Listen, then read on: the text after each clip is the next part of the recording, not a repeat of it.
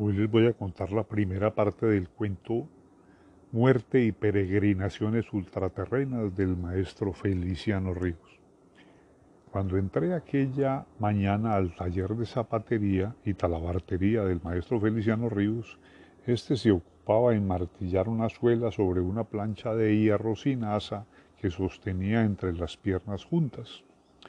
Un esparadrapo pegado en cruz sobre la sien derecha y la palidez intensa que le demacraba el rostro me hicieron comprender desde el primer momento que el maestro se encontraba aquel día bajo el flagelo, flagelo implacable de un guayabo mortal. Uno de esos guayabos que lo reconcilian a uno con la muerte porque producen una fatiga en el alma y en el cuerpo que hace anhelar el sepulcro con una sinceridad absoluta como el solo remedio eficaz para tan gran desventura. Lo certero del diagnóstico lo confirmó el maestro, pues al notar mi presencia me dijo con un bozarrón que trascendía aguardiente. Lo estaba esperando para contarle una cosa muy extraordinaria que me sucedió anoche. Ve este tolundrón que tengo aquí en la cabeza, pues sepa que es un garrotazo que me pegó un ángel. Un ángel no puede ser maestro. Quizá usted haya sufrido una alucinación. ¿Qué alucinación ni qué nada? replicó el maestro, ni es tampoco una cuestión de tragos, como es seguro que lo va a suponer usted. Es cierto que yo estaba anoche sumamente rascado, pero usted sabe que yo me he rascado infinidad de veces y nunca he amanecido con un tolundrón como este. Oiga, le cuento cómo pasaron las cosas para que usted vea que no hay tal alucinación. Ayer tarde iba yo por la calle sumamente rascado y al llegar a una esquina cometí el disparate de parar. Y digo disparate porque resulta que cuando yo, estando rascado, voy andando y de pronto me paro, me da después mucho trabajo volver a arrancar. Pues como le iba contando, llegué a una esquina y me paré. Luego quise seguir caminando para cruzar la esquina e hice lo que siempre hago, esto es, me fui de, dos veces de espaldas, otras dos de frente, y a la quinta arranqué. Pero lo hice con tan mala suerte que perdí los frenos. Me fui de hocicos y caí entre las ruedas de un camión que pasaba. Yo, para decirle la verdad, no sentí nada, porque, como le digo, estaba sumamente rascado y no me vine a dar cuenta de que el camión me había matado sino cuando me encontré en la otra vida. La otra vida, pero caramba, con la tranca que tendría usted. Ella siempre era grandecita, ¿para qué le voy a negar? Pero siéntese que el cuento es largo. Después me dirá si sigue creyendo que esto puede ser una mera alucinación. Me senté en un cajón cercano al taburete desvencijado que ocupaba el maestro y enseguida este reanudó su relación así. Como le iba diciendo, el camión ese me pasó por encima y me volvió un atado. Cuando recobré el conocimiento, siempre un poquito aturdido y con un guayabo espantoso, me encontré en un salón grandísimo, como de 20 cuadras de largo, donde había miles y miles de personas, todas con cara muerto y vestidas la mayor parte de ellas, especialmente las mujeres, con unos hábitos de paño de color café, como esos que usan los frailes. A mí me llamó la atención encontrarme en un lugar tan extraño y le pregunté a una vieja que estaba junto a mí que si ella sabía dónde estábamos y qué estábamos haciendo allí. La vieja me miró muy extrañada y me dijo, pues me parece sumamente raro que usted me haga esta pregunta, porque usted tiene que saber que estamos en la eternidad. Toda esa gente que usted ve allí, yo y usted estamos muertos y vamos a comparecer ahora al juicio particular. Allí en esos otros salones son las oficinas de contabilidad de la otra vida. Esta en que estamos es la sala de espera. Están acabando de poner las cuentas al orden del día para llamarnos a juicio a todos. A juicio. Pero si yo no me he muerto, estoy completamente vivo. Lo que sí estoy es un poquito rascado, pero ya se me va pasando. Sí, ya había yo comprendido que estaba embriagado porque tiene un tufo que apesta, pero también está muerto. Ahora se lo acaban, se le acaban de pasar los tragos cuando lo llamen allí. Yo creí por el momento que también la vieja estaba alzada como yo y que lo que estaba diciendo era pura cuestión de tragos. Me separé de ella sin hacerle caso y me senté en un banquito que había allí cerca porque estaba cansado. Como hacía rato que estaba sintiendo una asfixia espantosa, me llevé las manos a las narices y noté que las tenía tapadas como con unas motas. Tiré duro y me saqué unos tapones de algodón grandísimos. Estaban tan ajustados que casi no me los saco. Ya pude respirar mejor y la cabeza se me despejó un poquito. Entonces me levanté y después de caminar mucho llegué a una de las puertas que daban al interior y me asomé por una rendija. Lo que seguía era un salón grandísimo, mucho más grande que en el que estábamos nosotros y sumamente bonito. Estaba lleno de ángeles, todos muy ocupados. Unos escribían en máquina y otros escribían en unos libros grandísimos. Un viejito calmo, muy simpático, que parecía el jefe, daba órdenes a unos y otros y se entendía con todos. Ya no me quedó duda de que la vieja tenía razón. Efectivamente yo tenía que estar muerto y en la otra vida. Pues ese montón de ángeles no los había visto yo ni en los cuerpos. Volví a sentarme en el banquito y me puse a acordarme si yo me había confesado y a inventar alguna disculpa para cuando me preguntaran por la cuestión de los tragos. Estaba en esas cuando se abrió una de las puertas que daban al interior apareció un ángel bellísimo con unos mochos de alas que le llegaban casi a los pies. Se encaramó en un asiento y dijo en una voz muy clara que oímos todos, los que se confesaron antes de morir pueden pasar al otro salón, que esperen los otros aquí. Casi toda la gente se entró y solo nos quedamos afuera como unas 30 personas. Yo no estaba seguro de si me había confesado o no y no me atrevía a entrarme porque me dio miedo que me cogieran en la mentira y me mandaran para los infiernos. Resolví quedarme y esperar a ver en qué paraban las cosas. Los que se habían quedado conmigo eran casi todos místeres y hablaban unos enredajos que no se los entendía ni el diablo. Habrían pasado unos 15 minutos cuando volvió a aparecer el ángel y nos dijo que ya podíamos entrar. Apenas pasé la puerta me cogió del brazo un angelito que parecía muy pichón porque en las alas se le veían cañones y me llevó a un escritorio que estaba a una distancia como de 20 cuadras. Yo iba muy azorado mirando para todas partes y dándole vueltas a un santo Cristo que me resultó en las manos sin que hasta entonces me hubiera dado cuenta de que lo tenía allí. En el escritorio estaba un ángel de lo más simpático. Me saludó por mi nombre propio y me dijo que me sentara, mostrándome un taburete. Me senté, siempre muy azorado, y me puse a disimular haciendo rayas con la uña en el espaldar del asiento. Espere un momento, me dijo el ángel, que ya va a venir el patriarca Simeón, jefe de esta sección, con quien se debe entender usted.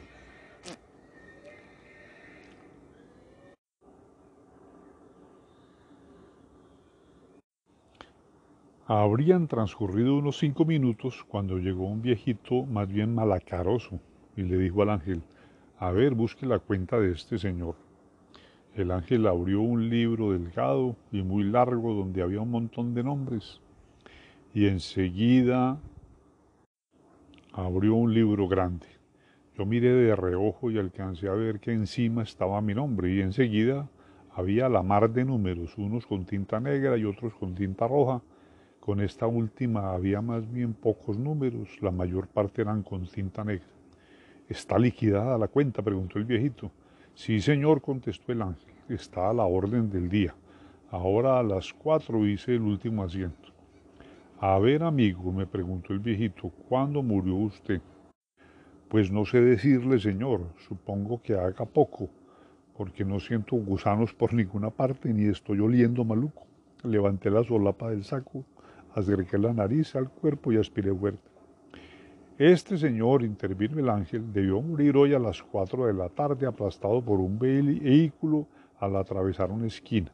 Así está anotado aquí por el ángel que registró el nacimiento el 17 de octubre del año 1880. Muy bien, muy bien, exclamó el patriarca. Y vamos a ver cómo está esa cuenta, agregó acercándose al libro. Ya está el balance Sí, señor, contestó el ángel. ¿Y qué saldo tiene? ¿Débito o crédito? Me temblaron las canillas, se me erizó el pelo y sentí clarito, clarito que un camión me estaba pasando por encima del cuerpo. El saldo, contestó el ángel, no es favorable. Tiene un alcancito. Muy grande, preguntó el patriarca. Pues siempre es grandecito, contestó el ángel. Las buenas obras no suman sino 47 y los pecados entre mortales y veniales suman 487.254. Caramba, exclamó el patriarca, son muchos pecados para una sola criatura. ¿Y usted qué dice el amigo? Pues que a mí también me parecen muchos, yo creo, me atreví a decir, que es que allí han echado mucho tenedor. Tenedor, exclamó el ángel, esponjándose como un pisco. Sepa usted que aquí no se le echa tenedor a nadie. Se llevan las cuentas con absoluta exactitud. Lo que pasa es que ustedes allá en la tierra se ponen a cometer pecados y no se acuerdan de que eso se apunta todo. Es como cuando usted fiaba aguardiente en las tiendas de la calle de su zapatería. Siempre que le pasaban la cuenta después de ponerse como una cuba, decía que le habían robado. Aquí están todos los comprobantes de todos esos cargos para que los chequee y compare, si es que cree que le estoy trampeando.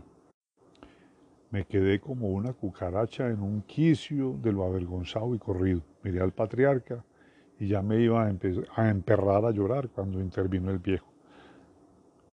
No se confunda ni haga pucheros, que las cuentas son para rectificarlas. Si usted cree que hay error, pues a confrontar eso y no hay más. Usted le ordenó al ángel, le saca ahora mismo un extracto de esa cuenta a este señor y le entrega todos los comprobantes para que él rectifique. Los números son para eso, ¿no le parece? Me preguntó con mucha amabilidad. Pues siempre es bueno, señor. No es que yo desconfíe de la honradez del ángel, pero usted comprende que un error lo puede cometer cualquiera. El ángel agarró una pluma, cogió un papel y escribiendo así como en el cine me sacó una copia de toda la cuenta en menos de 10 minutos. Era una cosa enorme, grandísima, la cogí para mirarla, alcé los brazos y me llegaba al suelo. Enseguida el ángel abrió un armario, sacó un montón de paquetes de unos papelitos chiquitos como vales y me alargó todo eso. Aquí tiene usted los comprobantes, examine todo eso como le dé la gana. Ahora, desde ahora le digo que no tiene riesgos de encontrar un error. Cogí algunos de esos paquetes y por encima los leí para los títulos. Cogí algunos de esos paquetes y por encima les leí los títulos. El quinto, no matar. El séptimo, no hurtar. El primero, oír misa entera todos los domingos y fiestas de guardar. Esos legajos dijo el ángel, corresponden a los diez mandamientos de la ley de Dios, a los siete de la Santa Madre Iglesia, y el resto son los apéndices. Los apéndices, pregunté tímidamente, sí señor, los apéndices. Como ustedes son tan malos y tan pícaros, han ido inventando nuevos pecados que no se conocían antes. Todo eso se ha ido anotando en forma de apéndices y próximamente se va a hacer una nueva promulgación de los mandamientos aumentados a 30. Ahí lo puede ver usted todo. Lo mismo está el extracto. Cada pecado tiene abierta una cuenta y allí ve usted anotadas con rayitas las infracciones a él, con fecha y todo. Lo mismo están las obras de misericordia. Por cierto, mi amigo, usted hizo muy pocas. Pues es que como yo era tan pobre, le dije tímidamente, Sí, muy pobre, pero para otras cositas no le llegó a faltar plata. Ahí tiene usted cargados un montón de pecados que debieron costarle mucha plata, muchísima plata. Pues por allí nomás veo que usted está equivocado, con el perdón de usted, porque yo estoy completamente seguro de no haber cometido pecados que costaran un montón de plata, como dice usted. Casi todos los pecados que yo cometí o eran gratis o eran de los más baratos, figúrese, si yo era más pobre que las culebras. En fin, dijo el ángel, ahí tiene el extracto y tiene los comprobantes, siéntese donde quiera y haga la confrontación. Luego volveremos a hablar y agarró un libro y echó a escribir. Quedé aturdido con ese montón de papeles y sin saber qué hacer. En primer lugar, yo no entendía de números y en segundo lugar, como yo me había mantenido toda la vida rascado, era completamente imposible saber si había cometido esos pecados o no. Lo que sí pude observar fue que cuantas veces recordaba yo haberme confesado, aparecían en la cuenta dos rayas coloradas que, contaba, que cortaban de lado a lado el papel como para que lo de atrás no valiera, porque de allí en adelante no seguían las sumas anteriores, sino que volvían a empezar. Convencido de que me que era imposible hacer tal rectificación por las razones, razones dichas, resolví preguntarle al ángel si él creía que yo estaba perdido o que si tenía esperanzas de salvación. Me acerqué por detrás, lo tiré de la punta de un ala y le dije pasito, tratando de ser muy cariñoso con él, tenga la bondad y hágame el favor de decirme una cosa, ángel mío. Yo que le digo ángel mío y él se pone hecho una fiera, se esponja otra vez como un pisco y me dice furioso, ángel mío, usted no sabe con quién está tratando sea un poco más respetuoso. Me quedé frío, helado, blanco como un papel. Comprendí que había metido la pata. Bajé la cabeza, hice pucheros e iba a emperrarme a llorar, pero el ángel, compadecido sin duda de verme en tal situación, endulzó un poco el semblante y me dijo poniéndome una mano en el hombro, mire amigo, le perdono porque veo que usted no lo ha hecho con mala intención, pero otra vez que se le ocurra, sepa que esas expresiones profanas no se usan aquí. Si usted quiere llamarme, dígame señor Ángel o simplemente Ángel, pero en ningún caso vuelve a decirme a mí ni a ninguno de mis compañeros, así como dijo ahora. Hágame el favor de perdonarme, le supliqué, haciendo todavía pucheros. Yo quería ser cariñoso y le repito que ya le he perdonado pero no se le vuelva a ocurrir. Ahora dígame lo que me iba a decir. Pues es que yo quería hacerle una preguntita a usted que conoce tanto esas cosas de las cuentas de los cristianos y los castigos, en fin. Tal vez podría decirme para dónde me irán a mandar a mí. Pues vea, contestó el ángel, eso no puedo decírselo yo, porque apenas soy un simple contabilista encargado de llevar las cuentas de los clientes de la R desde el mismo momento en que usted murió le balanceé las cuentas y envié los datos al cielo. Allí hacen la liquidación de acuerdo con las tarifas y avisan el resultado aquí. Pero me atreví a insistir, como usted conoce tanto esos libros y ha visto los resultados de esas liquidaciones y conoce muy bien mis pecados, siempre podría decirme siquiera para dónde calcula más o menos que me van a mandar a mí. Ya ha visto usted que casi todo lo que tengo allá apuntado son perritas que más que de gusto me servían de martirio, porque fue mucho el garrote que me ruciaron allá en la tierra cuando me metía mis cocos. Aquí nomás en la cabeza tengo las señales de unos garrotazos que me metió un policía una vez que grité en la procesión del Viernes Santo que viviera el Partido Liberal, a pesar de haber sido toda la vida sumamente conservador. Pero como era que tenía mis tragos, y allá en la tierra es fijo que apenas uno se rasca, le da por ser el más liberal del mundo, con que dígame así más o menos. No, contestó el ángel, le repito que no puedo decirle nada sobre el caso suyo, solo le digo que de esas cinco mil personas que había en la sala de espera cuando usted llegó, solo cincuenta se fueron para el cielo. 500 para el purgatorio y el resto está en los infiernos. Mejor dicho, no se han ido todavía, pero ya se conocen las liquidaciones y el resultado fue así. Se me pusieron los pelos de punta. Un temblor espantoso me sacudió todo el cuerpo desde la cabeza a los pies, de suerte que, que espere la liquidación. Dentro de pocos momentos estará aquí y entonces lo sabrá todo. No puedo decirle más. Le volví a entregar al ángel la cuenta y los papeles que me había dado, pues comprendí que era inútil e imposible la tal rectificación.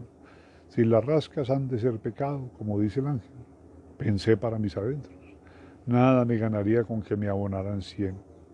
Me senté en un rincón a esperar la sentencia. Estaba lo más triste con la cabeza entre las manos, cuando se me acercó un angelito muy rosadito y me dijo que pase donde el patriarca para hacerle una notificación. Me puse arrozudo y se me fueron los pulsos. Esto no tiene remedio, pensé para mis adentros. Es casi fijo que me van a empuntar para los infiernos.